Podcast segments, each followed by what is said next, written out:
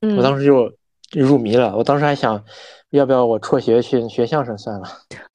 我不吃晚饭，我去操场跑圈儿。我一从从最后一节课下课，一直跑到晚自习上课。我想的就是跟小陈玩啊。哦，所以意思就是根本就没有想到我我是吧？就管你会不会玩，没想着要跟你一起玩是吧？没有，我可以教你啊。我不是跟你玩过吗？你不要胡说八道。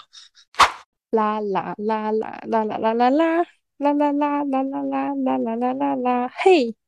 然后就给你讲一下这个专辑为什么会有一些韩娱人买那么多张专辑。首先，第一点，韩国人非常注重销量这个东西。怎么判断你的哥哥在这个韩国火不火，就会去看他的销量。就是他一张专辑里面会有小卡，小卡完了之后还会有一本儿 PB，就是像就是他们的画册一样的东西。嗯，然后会有一张海报，然后呃还有一个歌词本，还有一本，还有一个 CD。你知道我去看了一下我的这个大学四年点外卖的记录，你知道鸡公煲我点了多少次吗？多少次？我点了四百次。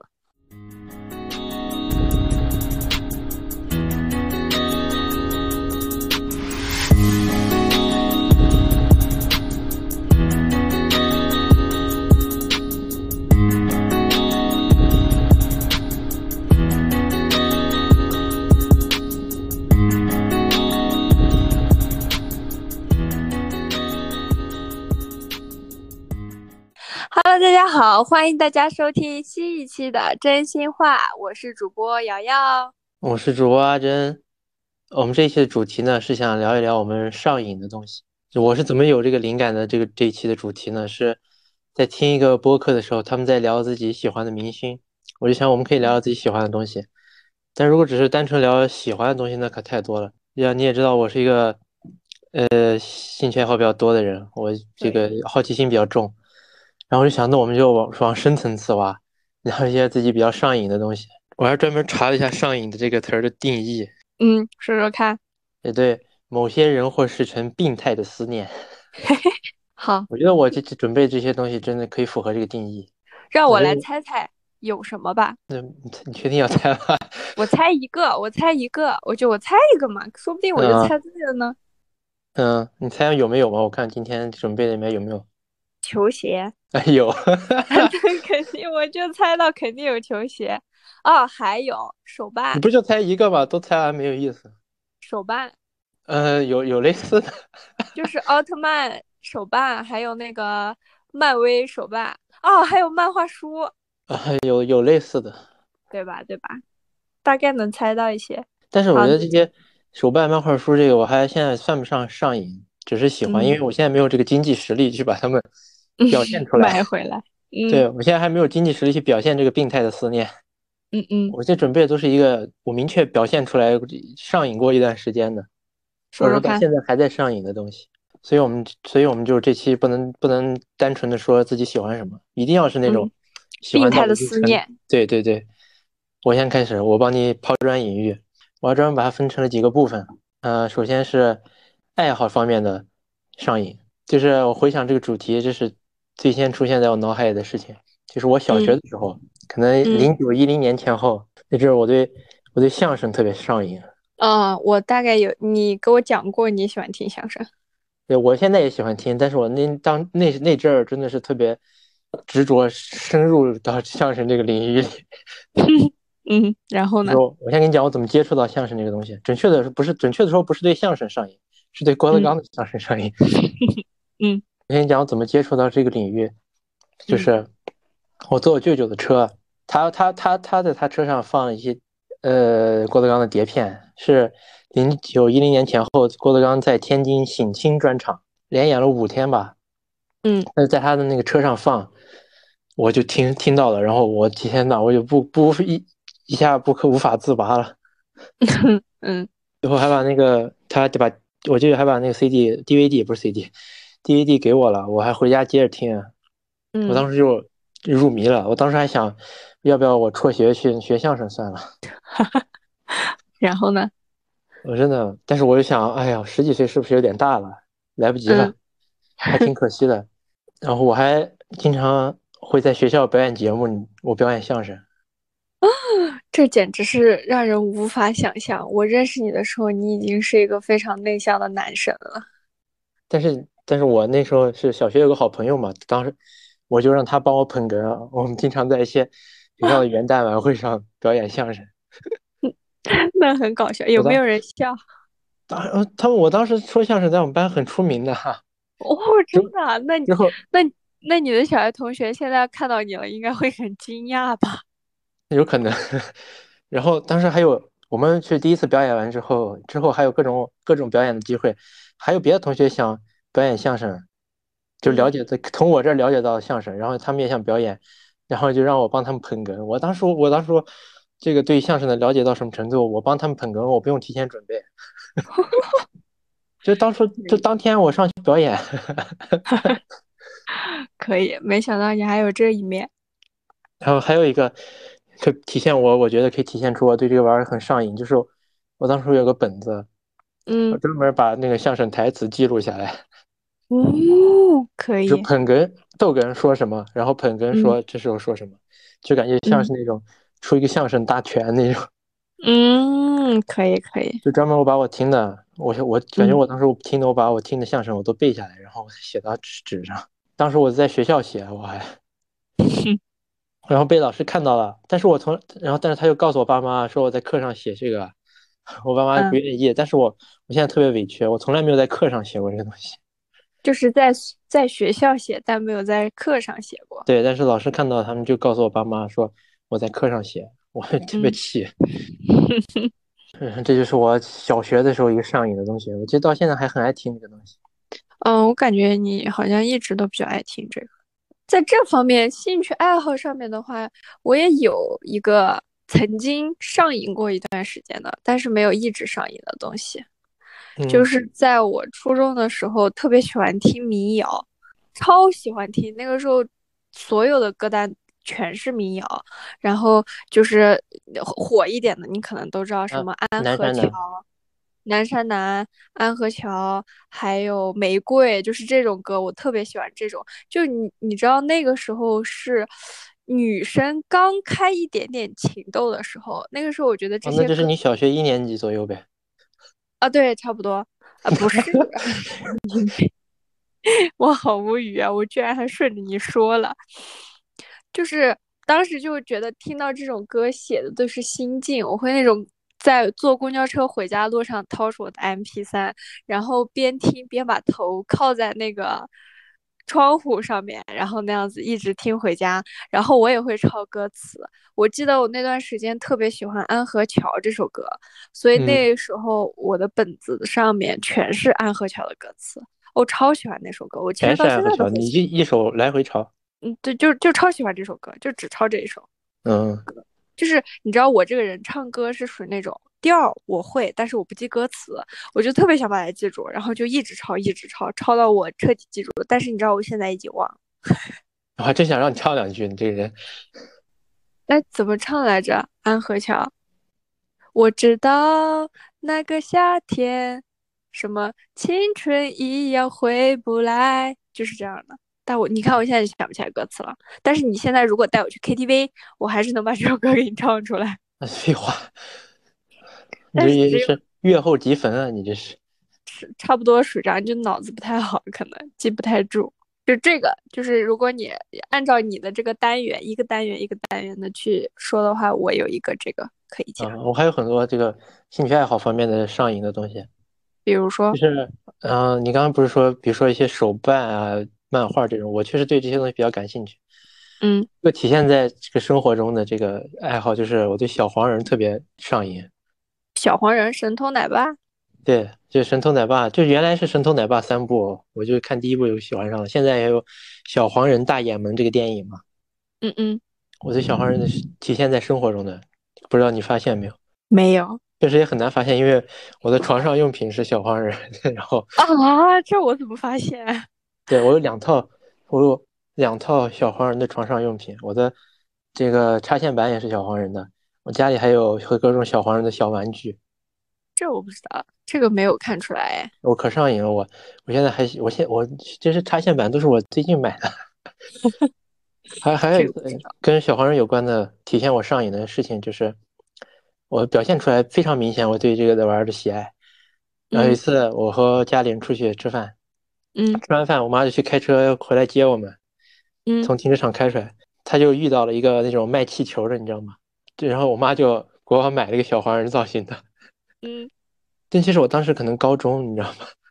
真假的？就是一个家长会路过一个卖气球，给他自己的高中儿子 买了一个气球，那个小黄人，哎呦，我可开心了！我当时我一握着它，然后自己拿回家，在一直在我房间里飘着。可以可以，那个会爆炸的哎。那爆炸都没有，但是不知道有没有买过，在家放过这个东西的人，就是它慢慢它它就飘不了那么高了，它就会瘪掉。对，它飘不了那么高了，它就可能慢慢落在半空中，它但它一直在那儿。我知道。对，我到现在也很喜欢那种那种小黄人大眼门电影，一看一上映我就去看。然后还有一个就是你刚也说了，我对球鞋的喜爱。嗯，这个这个很很好理解啊，这个我太知道了。对，这个这是一个过程。呃，我原我上大学之前，我都不太了解这个东西。嗯，上大学之前，我如果买鞋，我对什么鞋最感兴趣？我对板鞋最感兴趣。我记得去逛超市，我让我爸给我，你给我买个板鞋。我指着那个，你给我买个那个。我现在看回回看我有的各种板鞋，我他妈当初买这些干啥？笑死！我趁着那那种鞋还没有被挑起来的时候买点好东西不好？但是那个时候还不是很知道呀。对啊，那时候我不知道，我是上大学才知道的。嗯。然后我慢慢了解，然后我就对他，我对他上瘾到什么程度？我就是走在路上，嗯，我不抬头，嗯，我就看着周围走过的人所有的鞋，我去判断一下他这个人的品味。天哪，你好可怕！那你有没有判断过我的品味？还好，我那时候那种就是，呃，他我穿的鞋我认识，然后又是个又是个什么系列我都知道，不光是知道它牌子，我还知道它什么系列。我那时候对球鞋了解就特别深刻。但我感觉好像男生在球鞋方面都差不多吧？这也不是，啊，你看我这单位也没有几个了解的，很多人就是，然后你知道我在跟你讲这个过程，我现在就没有那么。那么迷了，嗯，我当初是我当初鞋子就是一脏我就得擦，嗯，我还了解到怎么能刷正一个作为一个潮流人士应该怎么刷自己的鞋子，嗯，那不是你得拿个刷子蘸上洗手液，然后去刷，刷的可干净了。我操，真的刷出来跟我妈把她的鞋都给我刷，我刷的跟新的一样。这我还是第一次听说。对我当时就这样，一脏我就得刷，然后因为要为什么要洗手液？因为它是中性的。嗯，不会伤鞋子，可 以可以。你要用碱性或者酸性的那种清洁剂都会伤鞋子，这种洗洗手液就不会。嗯，但是我现在就，现在就没有那么那么执念了，因为我觉得鞋子还是要穿的，你知道吗？对呀。所以我现在可能鞋脏了，我也不太会刷它，然后你很长时间刷一次。我当初我在街上看别人鞋子，我觉得，嗯，他太不注他太不注意了。或者是觉得那种看穿假鞋的那种那种耐克勾上带一个角的那种，我觉得他买假鞋呢。但是我现在我就觉得，对于他们来说，可能鞋子就是个穿穿的东西。然后什么假鞋，他可能压根不知道它是个假鞋。哦，对，很有可能。对，所以我现在就还好。嗯，我现在还是跟还是对鞋很了解，尤其是我不是那个在一个潮流媒体干过一段时间嘛，我对鞋很了解，但是我并不对他那么。没有那么上瘾了，尤其是新疆棉花这个事件之后，嗯，对，我就没没再买过耐克、阿迪这种大牌的鞋了。我在这些事情上没有什么物欲，但是我在一个 很奇怪的地方是属于这种病态的喜爱，你懂吗？就是韩国人专辑。那不是，这是在后，我准备再后来再讲。是我很小的时候，我特别喜欢买橡皮，各种各样的橡皮。嗯。就是你知道，现在你到我家来，然后打开我的抽屉，还有一大堆的橡皮。我妈看到我的橡皮之后说：“你这些橡皮就是用十年，你用到棺材板里你也用不完。”就我现在用的还是我小学的时候买的橡皮，你懂吗？就是喜欢到这种地步。嗯确实，我们那小时候就是对于买文具特别热衷，但是买橡皮的确实不多。啊，我特别喜欢买橡皮，我会买各种各样的橡皮。哦，我小时候不会，我们男生都不咋的，那个橡皮都是一个大橡皮，就就各种掰，然后一会儿就没了。啊，对我懂，但我就是很爱，很爱买橡皮。哦，说到橡皮，我想起我弟弟有个搞笑的事儿。现在橡皮不止，现在橡皮的这个造型比我们那时候可是丰富特别多。嗯，对，我会买各种各样的，反正。对，现在可能有那种一个全是做成小汽车的那种橡皮。嗯嗯，那个时候也有啊，咱们那时候也有。哦，反正我那时候我不我不太对这个没兴趣。然后有一次，我和弟弟还有我呃姥姥一起去植物园，有一个昆虫展。哦，你给我我知道这事儿，就是之前你拍 vlog 那期是吧？啊，对。然后拍完我们就出来了，经过一个那个那个卖各种植物园嘛，经过那种卖花的一个一个盆，然后那盆儿它除了卖花，但是它也卖一些那种，它也卖橡皮那种小玩具，就是相当于。嗯，就可能就是像小孩经过了，就对他感兴趣，想买点东西。我弟弟就是肯定是对这种东西，就他必须要驻足或者问一下能不能给他买的。嗯嗯，我弟弟那时候对，我弟弟那时候就是稍微稍微长大一点，可能对钱特别感兴趣。我就我们也不敢，我们也不给他多给，然后我那天就给他一块钱。嗯，他过去看到一个喜欢的一一板玩具，一不是一板玩具，是一板橡皮。嗯。就是做成小玩具形状的橡皮，他问那个阿姨：“阿姨这多少钱？”阿姨说：“十五。”哦，橡皮这么贵啊！一本好多嘛，现在物价涨了，不像我们小时候，肯定没法比。那倒是。然后他就过去拿了一块钱给那个阿姨，说：“阿姨，可是我只有一块，怎么办？”我心想：“那怎么办？走啊！”笑死了，他可能是还没有那个概念，是不是？那就不太清楚了。他反正对钱现在有点财迷了。现在，他肯定啊，他慢慢慢慢随着年龄的增长，他肯定是对钱会有很多概念的。对，我可能就没。现在人用主要是用这个现金也少了嘛，我可能手身上有那一块、两块、五块的或五毛，我就给他。你还能碰上一块、两块或者是五毛，我就完全没有。我我这人还是比较喜欢用现金，主要现在大家。不爱不爱用现金，我也没法用。嗯，对呀，就是你用现金就没法搞，搞不了。对，但是我一始终是身上有点现金。嗯，然后啊，我还有一次，我给他了个五毛，我说，他说谢谢，他说谢谢哥哥，五毛就可以买包辣条了。然后他说，哥哥，现在有辣条五块。真假的这么贵？对呀，我我说，哎呀，跟我们那时候不一样呀。真是和我们那时候不一样了。我们那时候辣条好像还真没有这么贵。嗯，对。我们那时候五毛是真的可以，就是吃点东西的。对呀，五毛一块钱，一块钱可以买那个学校门口的炸鱼排，还有炸香肠这种东西。好，你继续讲你上瘾的东西。还有一个上瘾的东西就是，最近不是世界杯嘛？我们可以聊聊，呃，运动方面有没有上瘾的东西？你上瘾什么？我这就是我有一段时间，这个这个健身和跑步这这个运动，我真的是可以用病态来形容。我现在是比较健康的，就什么一一周可能一周三练，一周四练那种。但是我那段时间真的就是，你真的可以用“病态”这个词来形容，就是高三最后复习的那段时间。哦，你你有提过那段时间你的病态，我是真不知道，没有没有印象，一点印象。是就是因为病态，因为只有我一个人知道，所以他才病态。确实是。就是首先是什么？首先是什么？我我不吃晚饭。哦，你这个真的很怪。我不吃晚饭，我去操场跑圈儿。我一从从最后一节课下课，一直跑到晚自习上课。我这完全不知道哎。那你当然不知道，你整个操场就我一个人。你肚子不饿吗？对啊，我问题，然后就我就啊，我就怕我饿，然后那时候我还买了蛋白棒。哦，那你那你很很超前。那个时候感觉吃蛋白棒。好，那时候那时候就是健身的人吃这个东西嘛，它这种代餐嘛。嗯，对，我把带到学校，我晚上吃个一根两根的，然后经常有人看到我吃，他们就想知道这是什么味道，嗯，有人尝了尝一口就吐掉了。啊？为什么？我觉得有一些蛋白棒做的还是挺好吃。对啊，我还买了巧克力味的呢，那口感有点有点有点奇怪吧？可能说是。啊，我还挺喜欢吃蛋白棒的。嗯，然后接着说，然后上完我们上完晚自习不是都十二点了嘛，然后把我们接回家，可能十二点半了。然后我一般我我做作业没有像你们这些学霸那么快，你知道吧？我可能回家还要再 再做一个。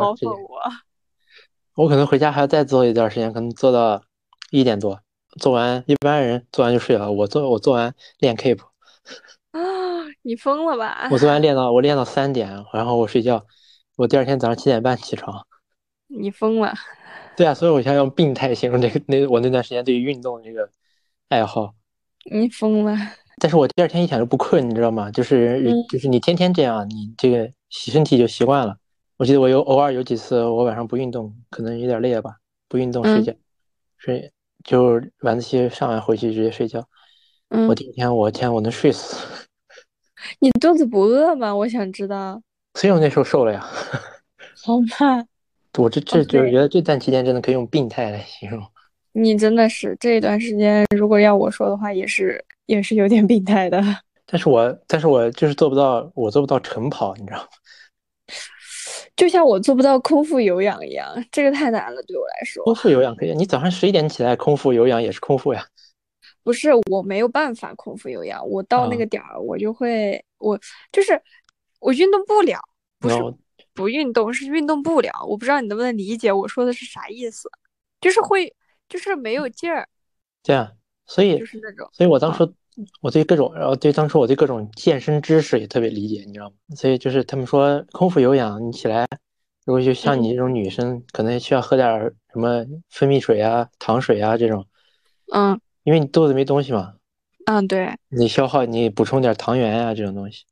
就会好一点，但是你知道那嗯，我之前不是跟你说过嘛？我就整个人浑身发抖，然后我第二天早上起来先喝了蜂蜜水，然后再去做运动，我还是不行。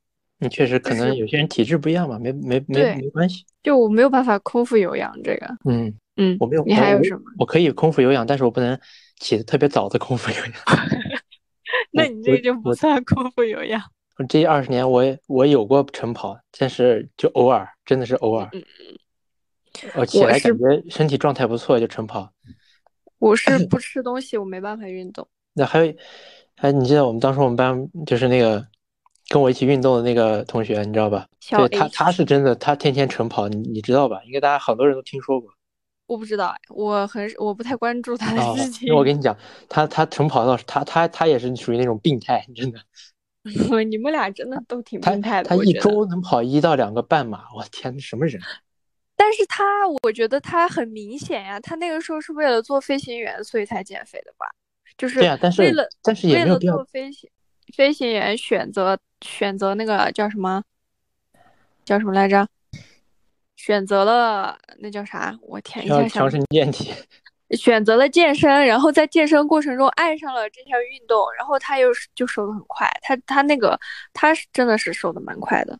他病态主要体现在。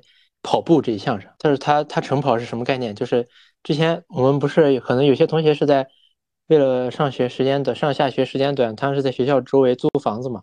他跟一个同学也是我们班，他和同班同学住在一个小区里，然后每天那个同学去准备出门上课了，我和那个跑步上瘾的同学刚跑完回来。这个我还真不知道，没有听说。他是可以，他那个时候高三就可以。嗯。就可以可能一周跑个一两次半马，我到现在没跑过半马，我跑十公里就就不错了。我你还能跑十公里，我跑三公里就歇菜了。那你得练呀，跑步真的，我当时觉得那种金钟国说的特别对，跑跑步运动这种东西真的会上瘾。还好，我主要是没有觉得运动给我带来了什么快乐，我只是为了维持我的身材，不然我也不会运动。呃，我是反正那时候天天跑圈，我就对跑步对我来说没有那么困难，然后我就我就觉得上瘾了，你知道，你动不动就想跑，然后跑五公里感觉哎不是那么累，你就想多多多跑一跑，跑个八公里了，哎，那我要不要冲一下十公里？有时候有时候跑完十公里我也不是很累，但是我就觉得因为有点无聊，你知道，跑了一个多小时，跑了一个小时，有点有点没什么事儿干。太厉害了。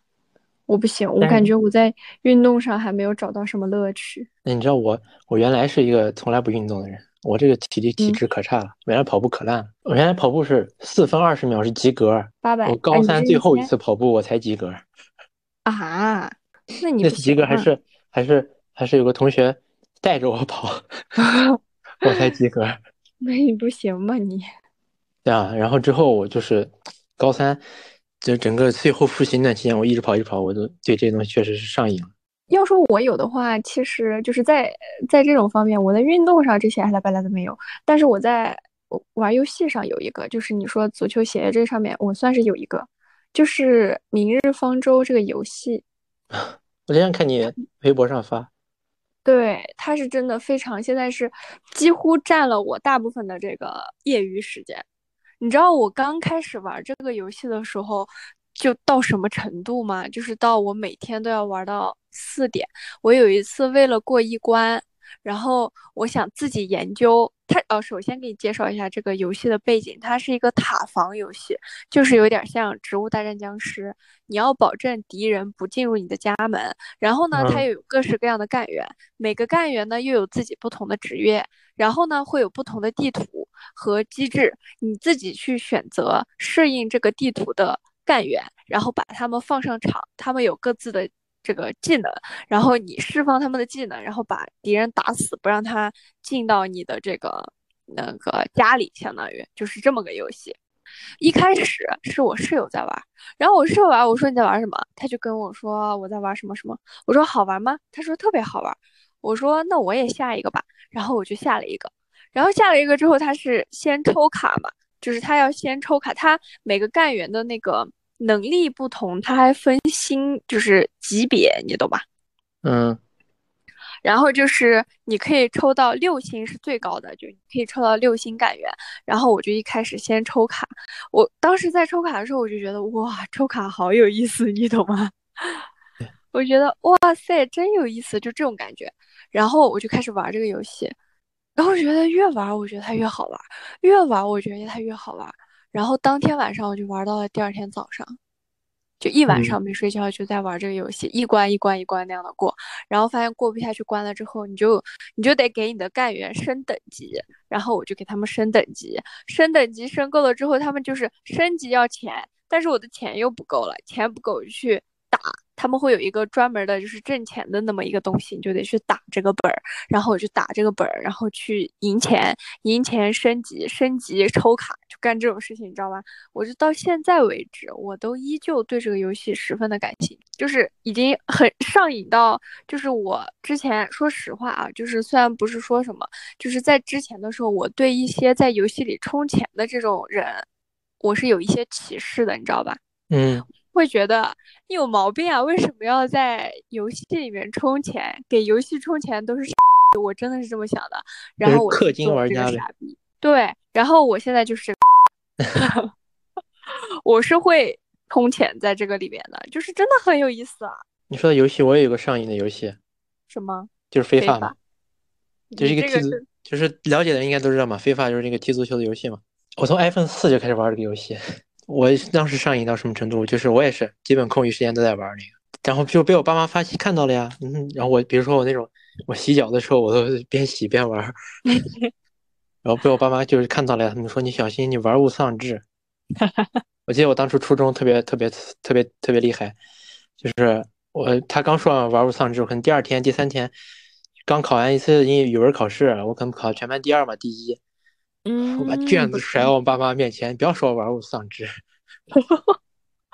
那之后上了高中，我再也没有这样子过，因为做不到了。这我还真不知道，没听你说起来过。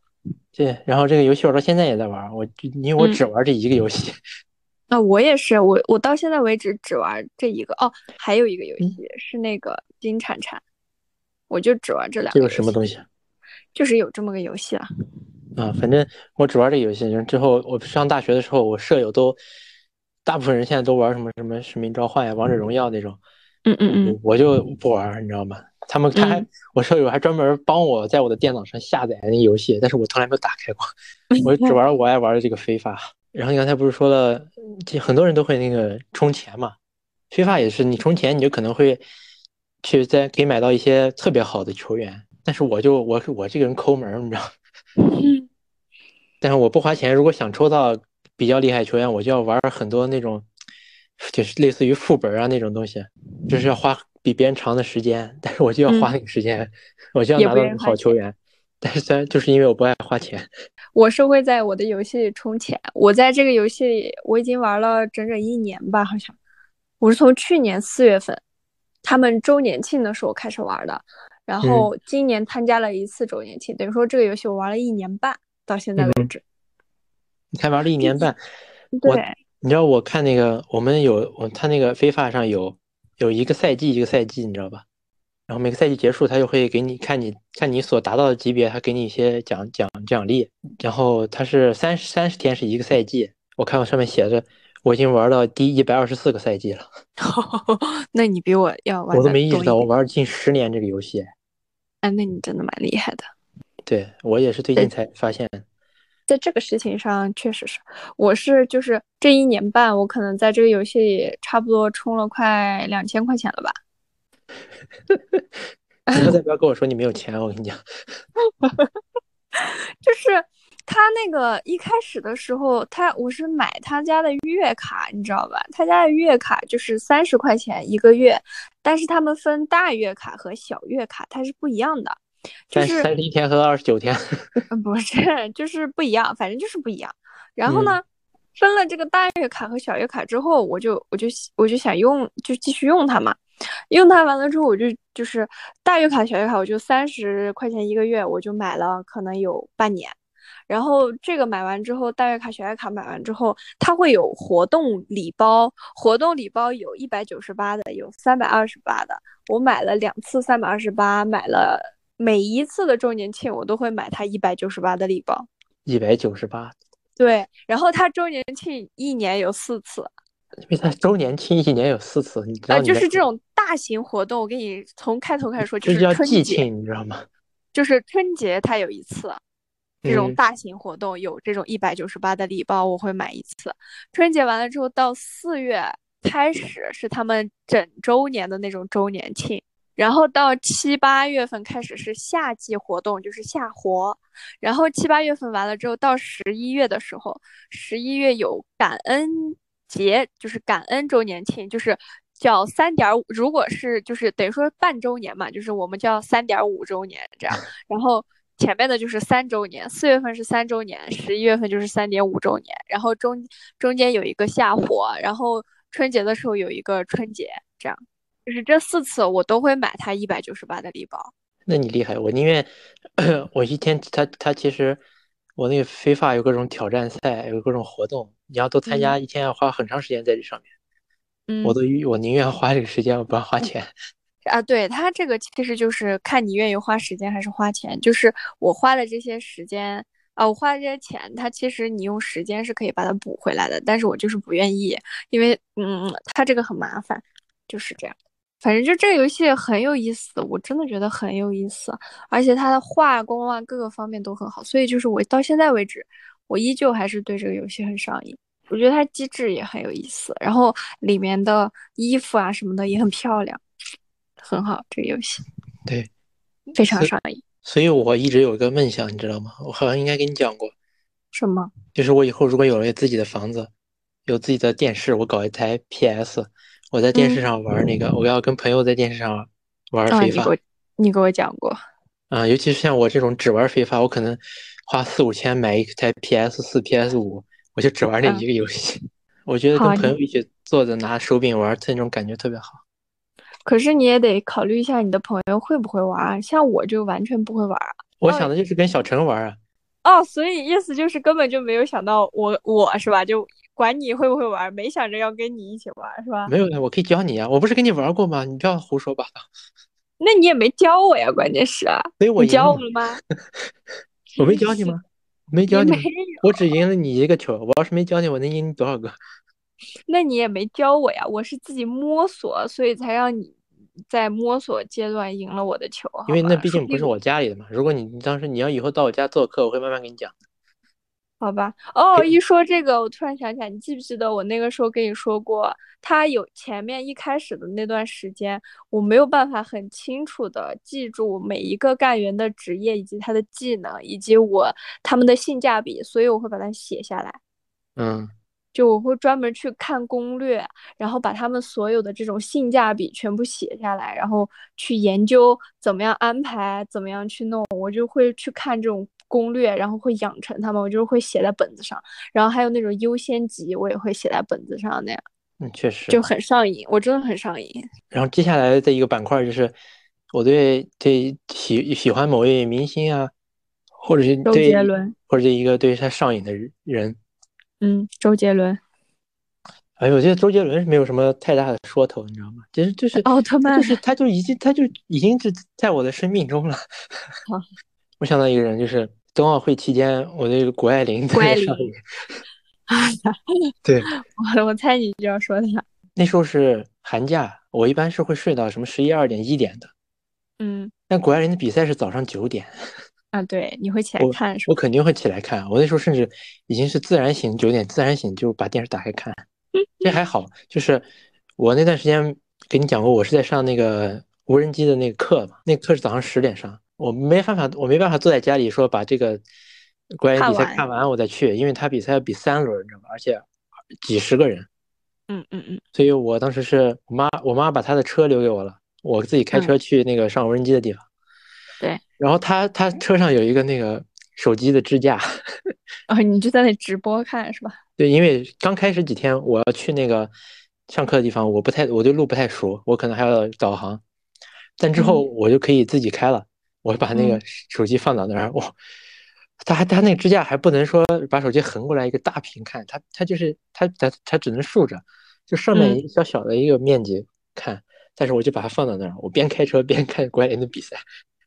好吧，那段时间你给我发的我的每一个社交媒体和你的聊天记录里都充斥了谷爱凌。对我那时候对她特别上瘾，我就对这种，我发现我就特别喜欢这种异性的，就是这种特别自信，然后特别有点不做作的这种女性，就特别吸引我。嗯，这很正常啊，就是大家都挺喜欢谷爱凌的。嗯，对，包括现在我喜欢白鹿也是那种一点不做作。你看哪个女明星能笑成她那样？这倒是，但是但是还是要在这里说一下，就是不提倡这样像我这边开车边看手机的行为。是的，是非常所。以我就是为体现出我当时非对她非常真的非常上瘾。对我包括关注他各种社交媒体。这个我也是知道的。那段时间我真的很痛苦，也不是说很痛苦吧，就是本来谷爱凌大家就关注的比较多，然后我身边有一个尤其关注她的朋友，然后你也经常会给我转，然后就导致我每一天都在看谷爱凌。对，我觉得特别有魅力，你知道吗？而且我那时候在是自信阳光，对我那时候在那个媒体当编辑的时候，我每天发微博嘛，啊，都发谷爱凌，我各种夹带私货。真的，我记得那时候经常，只要你做编辑，你就发谷爱凌。我发他的那个杂志啊，拍的照片呀、拍他运动的视频呀、啊发他运动的视频呀、各种。你确实是对他有一段，而且你你你有没有发现，你对就是这种明星上瘾，你是阶段性的，你有一个阶段集中的在给我安利谷爱凌，然后有一个阶段你又集中在给我安利白鹿，就是那种就很搞笑，就是你是这种阶段性集中的这种，我觉得是因为这样，你知道吗？可能现每个人我都我现在都很喜欢，我现在也喜欢谷爱凌，但是因为活动，他他他们的活动是分这个周期的。嗯，有道理。那现在谷爱凌没有冬奥会的比赛了，啊，对，雪季也才刚开始，他还没有太重大的比赛，我也没法看。OK。然后现在为什么我现在给你在分享白鹿，是因为最近他前面是奔跑吧嘛，对吧？对最近也是奔跑吧又出来了嘛，我也是通过那我才知道他的呀。对，而且我我也不看白鹿的电视剧，因为我只是喜欢我喜欢白鹿这个人，我并不喜欢说他演的戏，你知道吗？他演戏演的是别人。好吧，你这说的让我无法反驳你。对我我这每回给你推荐一部白鹿的剧，我觉得超好看，真的给我哭的泪流满面。说哎，说到这个喜欢的人，我觉得我对金钟国也是特别，哦，对，对我甚至我就是我感觉我整个人都在往他那个身上他那个方向发展，你知道吗？不是你，甚至不是在往他那个方向发展，你你在不往他那个方向发展之前，你就已经很像他了。但是我觉得他身材特别好，我现在还需要非常非常多的努力。我有几点，我觉得我在刻意在学他吧，等于说是，就比如说穿穿衣服，穿衣服，这能把那个把那个裤裤腿塞到袜子里，啊，这个我知道。还有那种运动，我经常看他。他虽然说是个歌手，是是个综艺人，然后我经常会找他一些运动的视频来看。我看他 Running Man，看他我家的熊孩子，他各种综艺我都会想想方设法去找来看。然后还有他嗯 YouTube 上发的 Vlog 呀，发的运动的视频，我都找来看。我就对他还是特别喜欢。我觉得这种人就是特别四十多岁了也特别自律，我就很喜欢这样的。嗯，他确实是，我也还是蛮喜欢他的。哦，一说金钟国，我是上瘾 Running Man 算不算啊？我是从第一期开始看的，但是自从他们出了地图世界之后，我就再也没看过了。怎么说呢？嗯，国家面前无偶像吧。反正就是在这之前，我是一期一期没落过的。从二零一零年开始，一直看到了可能差不多李光洙下车之之前，我一直都在看。然后他下车之后有看过小半年，然后不是就出了地图事件和刘在石冬奥言论事件，我就再没看过了。当时真的超喜欢看 Running Man，我真的觉得 Running Man 好看疯了那种感觉，就是我的韩娱。大门是从 Running Man 开始打开的，所以就是我像一个，就是韩语百事通一样。就是为什么？就是因为很多很火的明星他们会去上 Running Man，然后我会通过他们上 Running Man 了解到他们。对我，我看 Running Man 是中国做奔跑吧兄弟，我才知道 Running Man 的，然后我就去看 Running Man，我才发现 Running Man 太好看了。真的吗？我觉得你好像要早一点吧？是没有没有，高中开始就在看了。没有，我是初中知道的。哦，是吗？我是从一零年开始看的，反正是一四年中国做《奔跑吧兄弟》，然后周围的人都在说，我那时候对这种韩娱一点不了解，我也没这个渠道看嘛，你知道吗？对我从来不看《奔跑吧兄弟》的原因，就是因为 Running Man 太好看了。你看《奔跑吧兄弟》，你觉得没意思？对我，我也是，我先看《奔跑吧兄弟》，然后知道了这个，尤其我看到第一季不是有那个韩国跑男团来了嘛？对，最后，然后我就去看，我觉得他们玩真好。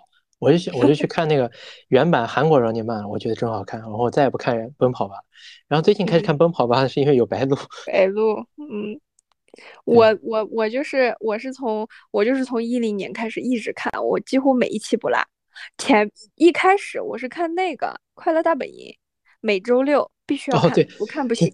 说对我也是，我跟我妈一起，周五是看《天天向上》，周六是看《快乐大本营》。我我就看《快乐大本营》，我特别喜欢看《快乐大本营》，看到差不多上初中一零年开始，哎，一零年是小学，差不多上小学开始接触到了 Running Man，然后开始看 Running Man，不看那个那个叫什么，呃，《快乐大本营》，好像是从《快乐大本营》改到从七点七点半改到八点十分开始，我就不看了。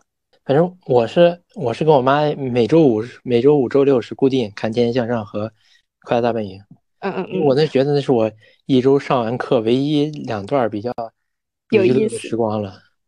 但是我觉得当时的《快乐大本营》真的很好看啊。嗯，对，那时候《天天向上》也很好看。我《天天向上》我觉得还好，我比较喜欢看《快乐大本营》。我当时我当时是喜欢汪涵，你知道吧？我觉得这个这个主持人好有文化，我就喜欢看他。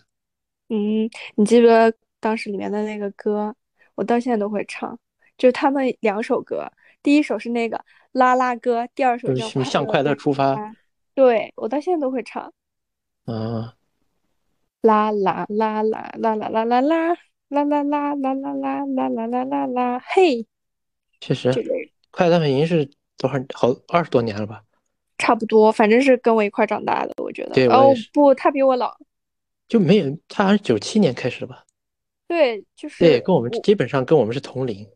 嗯嗯，我还比他小三岁。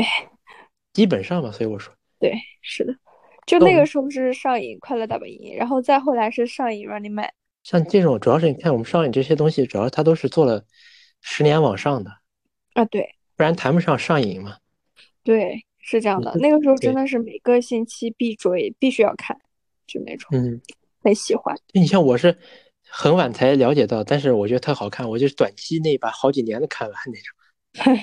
我我我我是我是我是一直跟着看的这种。好，一说喜喜欢的明星，那我也有的讲。你还有没有要讲的了？我没有了。我是觉得正好讲到这个韩娱了嘛。我觉得你能不能讲讲你这个韩国这些娱乐产业，像专辑啊各方面，你买专辑是不是特别上瘾？我不是买专辑特别上瘾，是我喜欢的。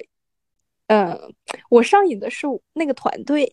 但是你我这是在我看来，你为什么我说你买专辑上瘾？是因为像我们这种，就是对于我们这种对韩国这些歌手不太了解，男对男神，我们可能就喜欢一些中国歌。我像我喜欢周杰伦，我买他专辑，我一张也就我一一张专辑我就买一张呀。对啊，就是因为周杰伦他的专辑里可能没有小卡。对啊，所以我觉得韩国这些娱乐产业，我也特别想你能不能我跟我们说一下这个这个专辑是怎么出的？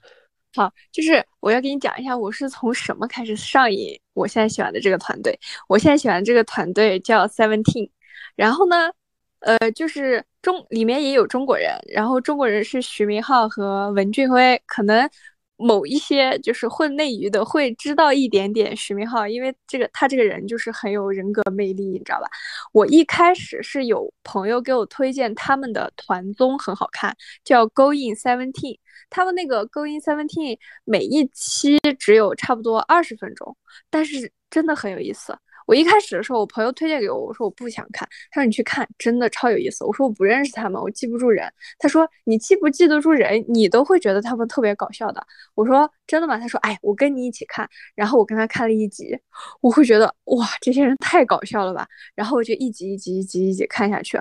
然后在看综艺的过程中，知道了他们是南韩很水，就是他们跳舞很齐。然后我就发现，其实之前我是知道他们的。我也是在不认识他们的情况下听过他们的歌的，我只是当时不认识他们而已。然后后来我才知道，哦，原来当时我觉得好听的那首歌是他们唱的呀。然后就因为他们唱的这首歌，我觉得好听，我就去翻了一下他们的舞台。然后又加上我这个人是属于那种视觉动物，我会特别喜欢跳舞特别好的团队。他们跳舞真的非常好看，也非常整齐，然后舞台设计也非常棒。然后我就慢慢。就是喜欢上他们这个团队了，然后我就会觉得哇，他们好好，他们好好看，好帅，然后就慢慢慢慢就因为团综，然后爱上他们了。然后你知道韩国的这种娱乐产业，他们其实是比较完整的，像粉丝就会有粉丝名，然后这个团队他就会有应援色等等等等一系列的东西，你知道吧？我就想了解一下他们这个专辑，你知道吗？里面有什么东西？他们一张专辑就要看这个公司出的是什么专辑。首先，如果它是迷你专，就证明什么？证明可能这张专辑里只有一到两首歌，或者是三四首，就是但是一到两首歌，它也是一张 CD 吗？是的，他会给你一张 CD，然后这个 CD 呢，它会有一些配置，比如说迷你专，还有就是先行曲。啊，先行曲可以先不说，因为先行曲它不出专辑。你可以说迷你专和后续专，他们两个是比较像的。迷你专、正规专、后续专。然后呢，迷你专、正规专、后续专，它都会有一首主打曲。然后这首主打曲就是大家能在韩国放送舞台上看到的那种。他们就会整整在这个回归的期间，就会一直表演这首歌。等于说其他歌都不表演吗？其他歌就几。不表演，除非他们有演，就是有演唱会。他们在演唱会上的时候会表演这个正规专的里面的歌，然后会出舞台。这样就基本上，嗯，正规专出了之后，他们打歌一般就是打一首主打曲，还有一首非主打，最多一首非主非主打，就是这样两首歌。然后先讲清楚，就是这个是什么意思？就是在正规专出之前，他会出一首先行曲。然后这首先行曲，他们也会上打歌舞台，就是有一种预告的感觉，就是告诉嗨，我们要出专辑了，你们记得看看我们。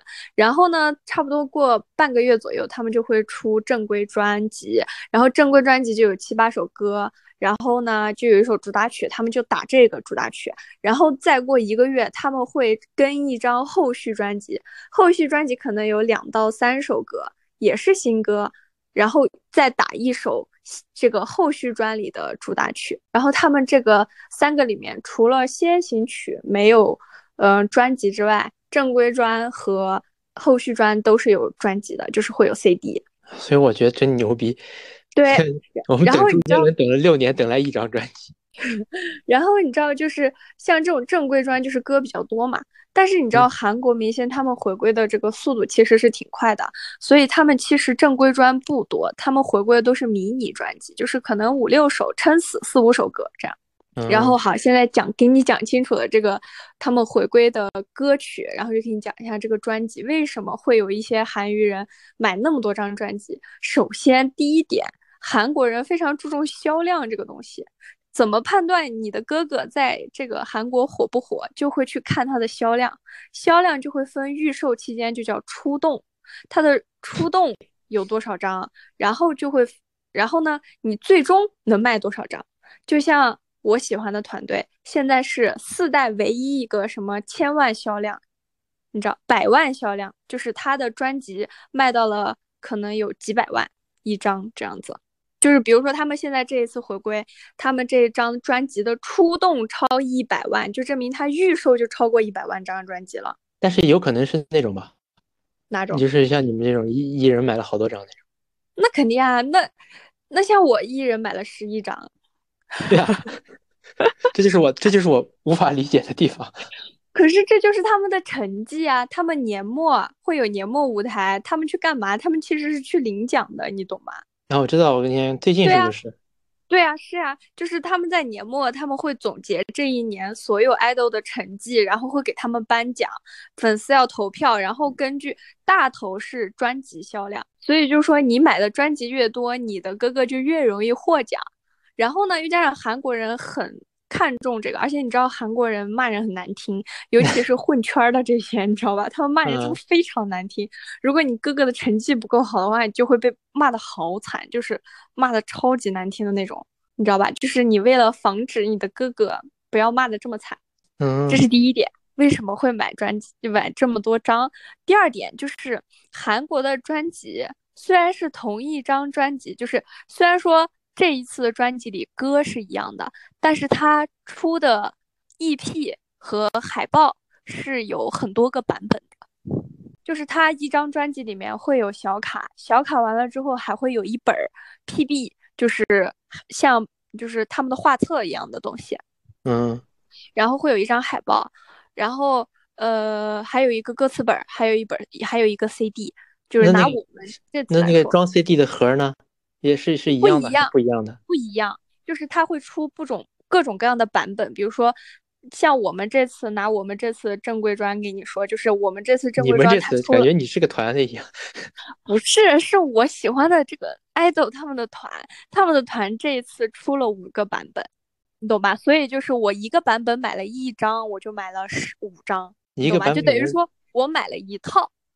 然后这一套里面呢，它会有一些小卡。这个小卡是啥？就是爱豆自己拍拍照，拍好照片之后，它会随机插在你的专辑里面，你懂吗？就是一张专辑可能会有两张到三张的小卡。像我们人多嘛，我们的卡就会比较多，所以就是会有三四张。像嗯团就是团团人数比较少的，他们的小卡就只有一张。所以你如果有那种。一个团里面有那种特别喜欢的人，你为了抽到他的卡，最稳妥的办法就是买买够他的人数，你懂吗？就比如说你有五个人，你就买五张砖，这样的话你就可以抽，几乎就是你能抽到他这个人的小卡的概率会变大。那三你买一张还不一定每个成员的卡都有。对啊，就像我们有十三个人啊，每次一张专辑里面只有三张小卡，怎么可能每个人都抽到？就会有重复的。对啊，所以这就是我对这个小卡非常不理解，它做工好吗？对啊，它做工很好，你知道是很好。专门专门有一有一部分韩娱人，他是混卡圈的，就是专门有一个听说过。对他们专门有这么一个市场，就是去卖小卡、交易小卡。你知道一张？呃，你可能不知道，你可能不认识裴珠炫，你知道吗？就是那个神颜，对，就是那个红贝贝那个团的神颜，就是很漂亮。她的卡可以卖成百上千。哦，但这个她一张卡可以卖成百上千。对，但是我对这个小卡的理解就是，就是就是那些名爱豆的自拍嘛。是，但是这个自拍他不会发出来，就是这个，但是。但是 Apple idol 发出来的自拍非常多呀，他们的自拍那不随便就能找一大堆吗？是啊，但是就是就是他出的很正规，你懂吗？而且它是专辑的附属品，就是专辑的礼品，你就很想要它，也不说很想要它吧，就是如果你现在不买。等到你想要这张卡，你觉得它拍的特别好看，然后去卡圈，你去淘这张卡的时候，这张卡可能比专辑还要贵 N 多倍，你懂吗？但那你听我听我这么说一下啊，嗯，就是，但是这卡贵 N 多倍是是因为你们有有想买的人，也有可以卖的人，你想买的人愿意花这么多钱买它。但是我对这玩意儿的，你先听我说完啊，我对这玩意儿的理解，就是因为我觉得不理解在于，因为它上面就是爱豆的自拍，就感觉到这些爱豆社交媒体上可以找到无数他们的自拍，虽然说。他们他们的价值在于，就是可能，他们就是在这张专辑里的独有的是吧？对，限量相当于。虽然说，但是但是又同时同时呢，又在我看来，它又不像那种，比如说现在有球星卡嘛，你知道吧？对，我它又不像球星卡那种，比如说你把球衣缝进去，把什么帽子缝进去，这种有真有货真价实的东西在里头。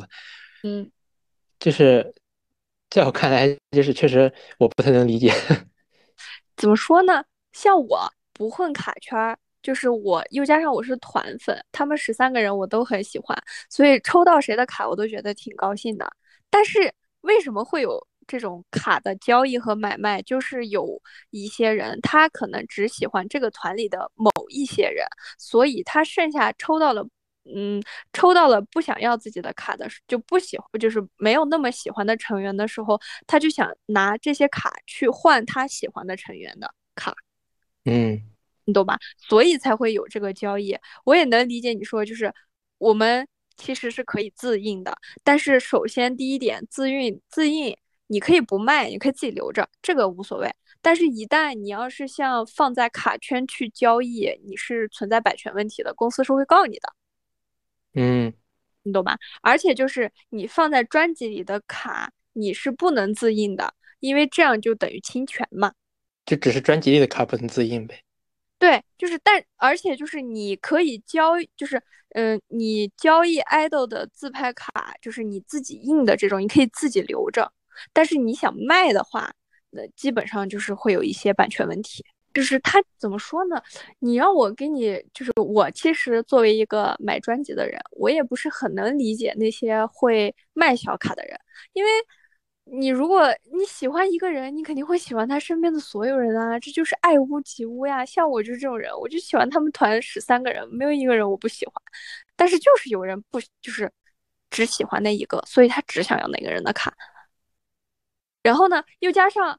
你只要买专辑了，他反正会送你这个卡嘛。所以说，那有一些人就，哎呀，怎么说？他就是，嗯，有点像买一送一这种感觉，就是你买了一张专辑，送了你这个卡，因为这个卡，所以有了这个交易权，这样子，差不多是这样。但是你你买多少张？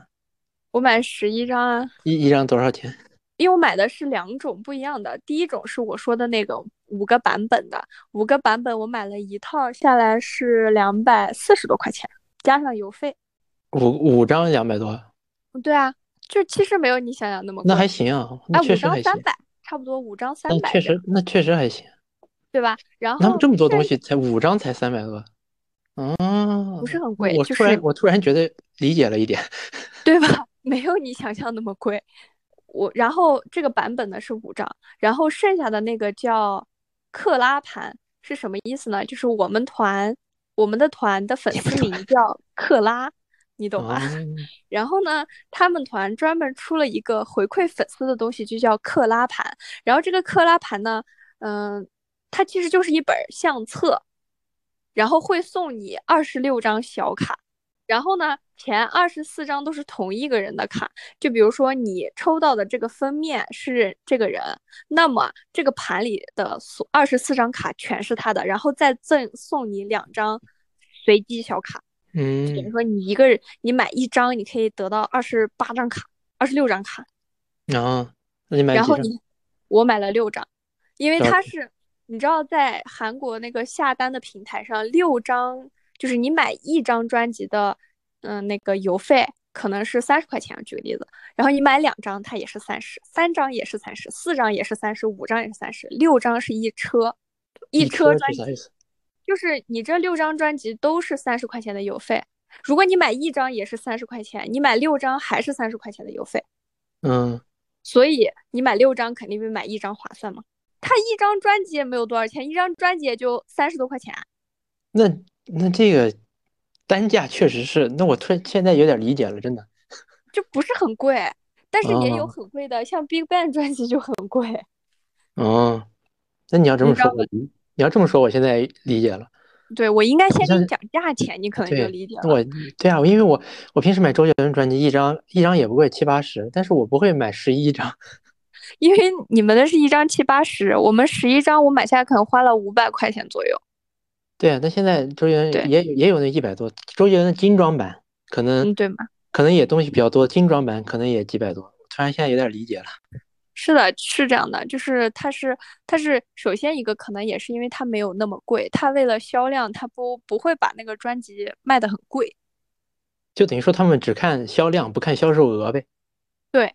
他们，你没发现韩国这边他看的都是销量嘛？像他们看电影，他们不看票房，他们看的是观看人数，对吧？哦，是这样的，他们那边就是看销量，所以说你买的专辑越多，他的成绩就越好。就是而且像打歌不是有那个什么一位舞台嘛，你懂吧？嗯，就是那个一位，他也是要看你这一周专辑的销量的。嗯，所以你知道，就是我们会跟。就是跟你知道站姐吧，知道，他我们会有一些比较大的那种大的团站，然后我们去买专辑的时候是跟着这些站子去买，等于说他们去跟商家谈好价钱，然后还有那些为爱发电的站姐，他会替你压价，等于说他会补贴你钱，嗯，懂吗？像我当时买后面的这六张专辑买的这么便宜的原因，是因为我在徐明浩的粉丝的那个站子下面买的，那个站子一张给你补贴三块还是五块，我忘了，就给你补贴钱。他就是等于说你先把这个专辑买了，给他看购买记录，然后他看你买了几张，给你补贴几张的钱。嗯，那我现在理解了。对他就是这些站姐为爱发电，为了让他的成绩更好，所以说他会。就是自己压价，然后你可以去，呃，便宜的买他们的专辑这样子。我现在那就相当于是，嗯，他们韩韩国这些团有一张专辑，歌是一样，但是会出很多不同的版本。对，然后每一个不同版本里面都会有不同的卡，然后一般。就像中中中国的歌手这边也也他也会有不同的版本，但他的版本是，比如说精装版和拼装版。对对对对对，是这样但是如果如果买一个精装版里也有可能除了 CD 之外的东西，如果买一个精装版，相当于你们买很多这些东西，很多很多张他们的专辑。差不多是这个意思。然后还可以收集小卡，那我现在理解了。对，是这样的。还可以收集小卡，小卡相当于附属，就是。像我跟你说的那个裴姐的卡，她的卡真的贵到什么地步呢？就是你买一张专辑可能四五十块钱，但是你买她的卡要四五百。所以你知道混卡圈的那些人，有一些人，就比如说，如果我现在是个学生党，就是我是个高中生，我没有那么多钱去买专辑的时候，我就会出一部分的卡，去把我嗯不是就是不嗯不是很想要的那种卡，就没有什么爱豆的偏见，就是喜好啊，就是我可能。我对他这张卡不是很满意，或者说我想去花更多的钱，他就会把这张卡卖出去。这张卡卖出去的时候，他其实有一部分人的卡，它是超过了专辑的价值的。就是，嗯，比如说他一张专辑卖五十块钱吧，但是它里面有三张小卡，一张可以卖二十，等于说你光专辑就能卖六十块钱，呃，光光小卡就能卖六十块钱，然后你可以拿这六十块钱去买新的专辑了。专辑不贵嘛？等于说是我一直觉得一张专辑怎么不得一百多？你买十一张，天哪！没有没有没有你想象的那么贵，它不是很贵。啊，那我那我现在理解了。像像我就是追星，虽然买专辑，但我还有一定的理智。就是他们这次后续专辑，他们一张是七十块钱，然后我就没买，因为我觉得有点贵，然后我就没买。然后又加上他们这次回归是续约之后的第一次。完整体回归就是续续约了嘛，然后又是一次完整体回归那样子，然后我就去买了他们的，又是一张正规专辑，然后我就买了他们的专辑，嗯，所以我现在这里有十一张同一首歌的碟片，你要要的话可以送你一张，光送我碟片是吧？别的不给我，别的不行，别的不给你。就你知道这些韩娱追韩娱的这些嗯小小小姐妹们，她们真的很有这种。动手能力，就我跟你说那个 PB 吧，就是那个一本画册，他们会自己就是把里面拍的那个照片，然后自己撕下来，然后制作成相框，然后放在那里，嗯懂吧？就是会再利用。像我这种手残的，我不会利用，我只能把它放在那里，然后想看的时候把它拿出来翻一翻，这样。嗯，那我觉得韩国这个粉丝文化真的太厉害了。哦，对他们这个已经成一个非常完整的体系了。到现在也不，我我已经可能喜欢 Seventeen 喜欢了两年了吧。我一直都很喜欢他们，我到现在还很喜欢他们。我感觉我会一直喜欢他们下去。挺好。我对他们确实是很上瘾。我有时候，我昨天晚上，我甚至昨天晚上看他们演唱会的那个视频，看到三点多，然后就是因为遗憾到，因为没有看成他们的演唱会，遗憾的流泪，嗯，好难过。像我们宿舍，就是我的大学宿舍里，大家都对就是混韩语，因为我有一个室友，他是延吉的，就是东北人，哦，他本来就是在韩国文化上面就比较那个啥的，然后看韩剧不用字幕那种。哦，他是会说韩语的，他韩语还说挺好的。他可能韩语是他母语啊，不是，他有点像咱们这边，他们那边是朝鲜族自治州，他是满族，但是他们延吉是朝鲜族自治州，就像咱们这边的那个广广告牌上面是中文和维语，对吧？下面会有一排维语。他们那边就是中文，呃呃，呃汉语和维语，然后他们就是汉语和朝韩语。对，哦，这个我知道。对对对，他是这样，所以他是能看懂的。然后他本来对这个韩国文化就比较感兴趣。然后我还有一个室友，他也是比较追韩语，他也有他喜欢的男团，然后也是他们带着我。